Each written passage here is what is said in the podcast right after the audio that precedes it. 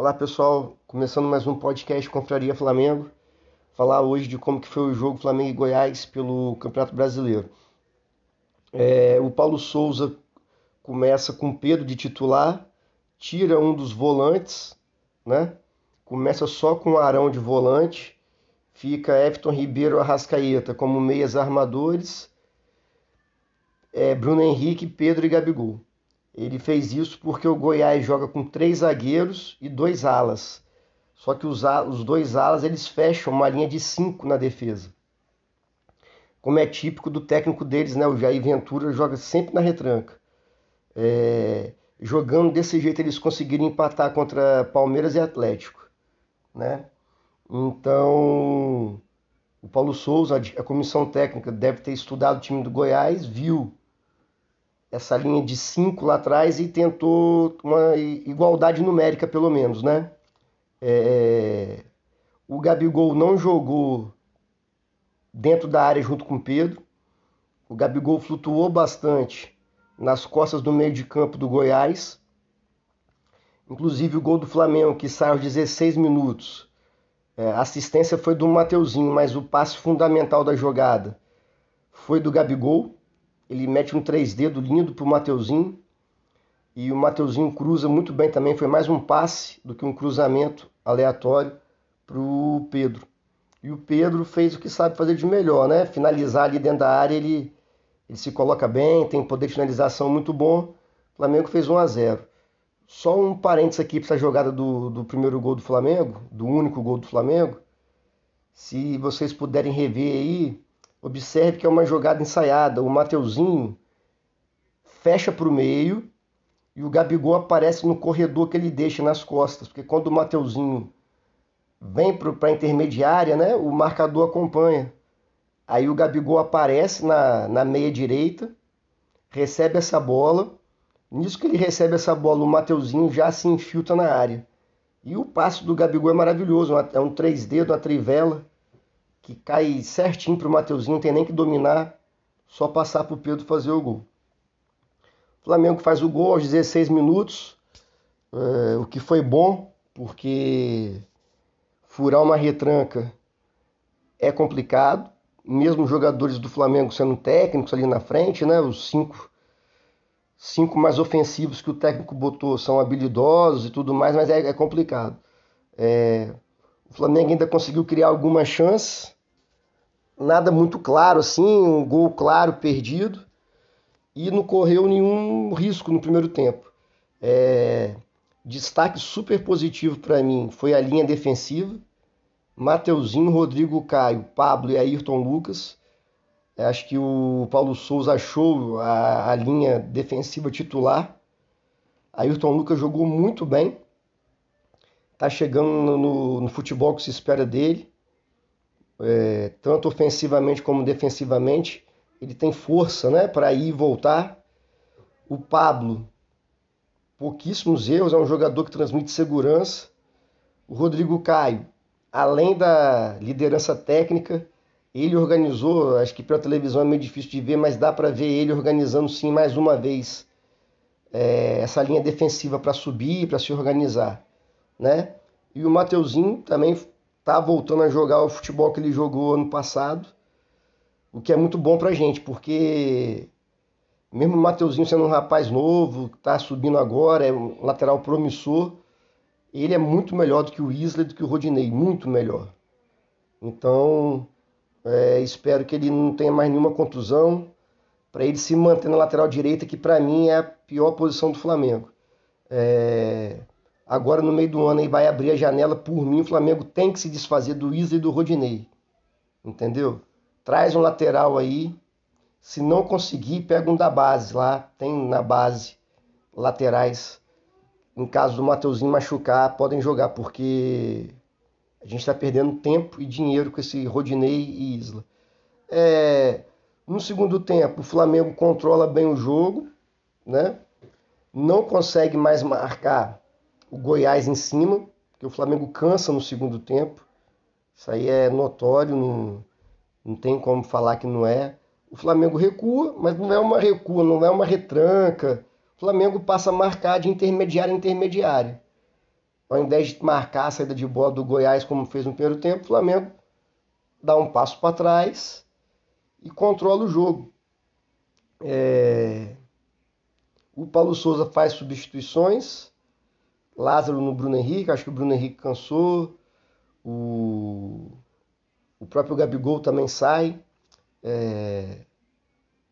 E coloca, né? O tira o Everton Ribeiro, fez uma partida boa, nada demais assim, mas não comprometeu. E coloca, ele tira o Everton Ribeiro e coloca o Andreas. Aqui mais um parênteses. Na minha opinião particular, o Andreas não tem condições de jogar. Esquece Libertadores, final de Libertadores. É porque ele é ruim. O Andreas Pereira é ruim, é fraco. Ele não marca bem, ele não dá passe bem, não faz nada. Ele é um nulo no, no, no jogo. Mas das opções que ele tinha ali, ele coloca o Andrés para fazer a função do Everton pela direita, né? É, então o Andrés não jogou para fechar de volante, ele tentou manter o, o, padrão tático, o esquema tático, com um jogador mais descansado. É, depois ele coloca o João Gomes para formar a dupla de volantes com o Arão. Ontem o Arão jogou muito bem, né? O Arão realmente jogou bem ontem na posição dele, de primeiro volante. E ele bota então o João Gomes, porque o time cansou, para dar uma consistência também, para não correr risco desnecessário. É... Porque muita gente falou, ah, o Flamengo terminou o jogo com quatro volantes. Mas você tem que saber que circunstâncias, aonde que esses volantes jogaram, né? E faltando cinco minutos ele bota o Thiago Maia. Aí ficou realmente com três volantes, Arão, Thiago Maia João Gomes e o Andreas fazendo a posição do Everton Ribeiro.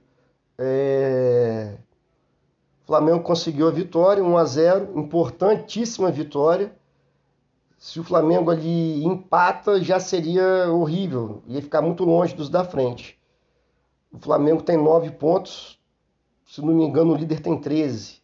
Então, tá no bolo ali, né? É... No final do jogo, o Apodi tem uma chance clara de gol e chuta para fora. Porém, acredito que o VAR ia anular o gol porque foi falta clara. A gente não vê muitos analistas, supostos analistas da televisão, é, falando do lance, mas é, foi falta sim em cima do Pablo. É, falando de analista, de comentarista, a gente tem que ficar muito atento a isso. O Pedrinho, que é um bom comentarista tático, de jogo ontem, para mim, ele mandou muito mal quando ele, o Paulo Souza tira o Gabigol. Né? O Gabigol ontem jogou muito mais de um meio armador, como eu já disse ali, flutuando nas costas do meio de campo para tentar achar o Pedro na frente, do que de centroavante. Foi bem, muito bem por sinal. O Paulo Souza tira o Gabigol. Aí o Pedrinho fala que não era para tirar o Gabigol, era para tirar o Pedro porque como o Pedro já tinha feito um gol, ele não sairia triste. E o Gabigol, como não tinha feito gol, poderia sair chateado. Pelo amor de Deus, né, gente? Um comentarista de futebol profissional, Série A de Brasileirão, porra, me falar isso, que não pode tirar um jogador, senão vai, senão vai ficar triste. Aí tem que. Se o treinador de qualquer time não puder fazer a substituição que ele quer, porque está preocupado se o jogador que vai sair vai ficar triste, já que o Pedro fez um gol, ele está feliz, podia tirar o Pedro, então eu vou tirar o Pedro porque ele fez um gol, está feliz. Eu vou deixar o Gabigol porque ele vai sair triste, chateado comigo. Pelo amor de Deus, né, cara? Isso é, pô, futebol profissional. Pode concordar ou não com a substituição. Agora, argumentar tristeza de jogador, para não deixar jogador magoado. O que, que é isso aí? Isso é típico do futebol brasileiro. O treinador que não quer se comprometer com o elenco e tudo mais. O treinador teve as razões dele para tirar o Gabigol e deixar o Pedro. Eu, particularmente, deixaria o Gabigol, porque o Gabigol é mais.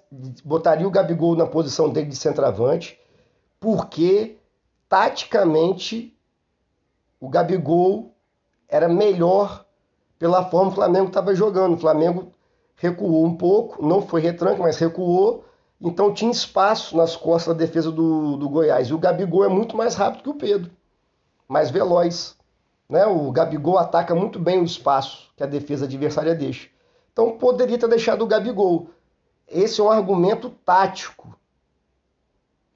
Entendeu? Da mesma forma que tem o argumento tático para o Pedro ter ficado, que o Pedro é mais matador, pode sobrar uma bola na área, né? Um, é, é melhor na bola aérea. Então, o cara tá lá para falar taticamente. A gente quer ouvir o Pedrinho, volta a falar, é um, é um bom analista tático, um bom comentarista. Então quer saber a ideia que o Pedrinho tá vendo do jogo, o que, que ele acha aí. Agora o cara me argumentar essa questão de jogador sair triste, o outro já estava feliz porque fez gol, isso aí foi péssimo, muito ruim. E a gente tem que tomar muito cuidado, porque o Flamengo dá ibope. O Flamengo o, a imprensa vive das crises que o Flamengo, e o Flamengo ajuda isso, né? Que o Flamengo, cada semana é uma crise desnecessária que o próprio clube cria. Então, acho que a gente tem que tomar cuidado, porque eu já vi torcedor lá no Twitter comprando essa ideia. Né? Que eu já falei aí do Pedro sair alegre, o Gabigol tá triste, essa baboseira aí. Então a gente tem que ficar atento porque só tem essas narrativas com o Flamengo. Se nenhum, qualquer outro time, eles, o Pedrinho não ia ter essa ideia de jogador triste, jogador alegre, insatisfeito com o técnico. Entende? Então a gente tem que ficar atento e saber filtrar. É, o resultado foi bom, certo?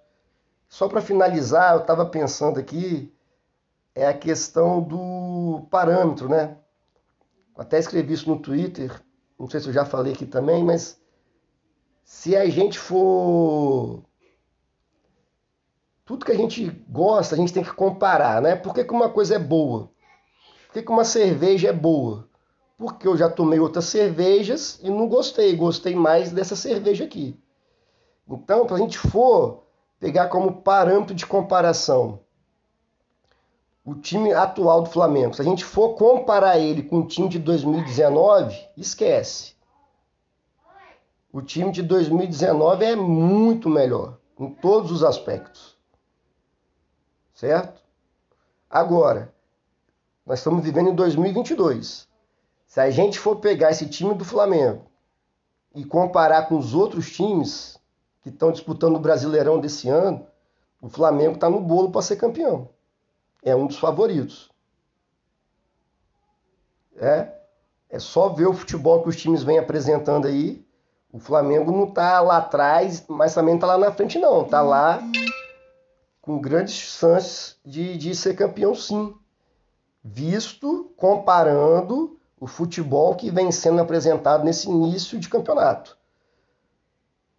Né? O Flamengo fez jogo bom contra o Atlético Mineiro na final da Supercopa.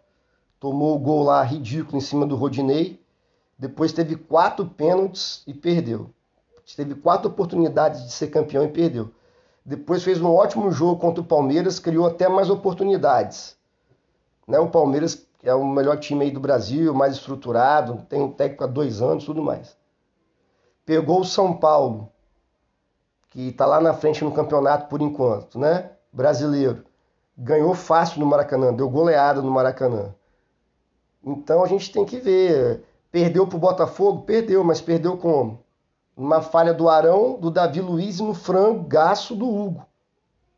Empatou com o Ceará lá em Fortaleza? Verdade.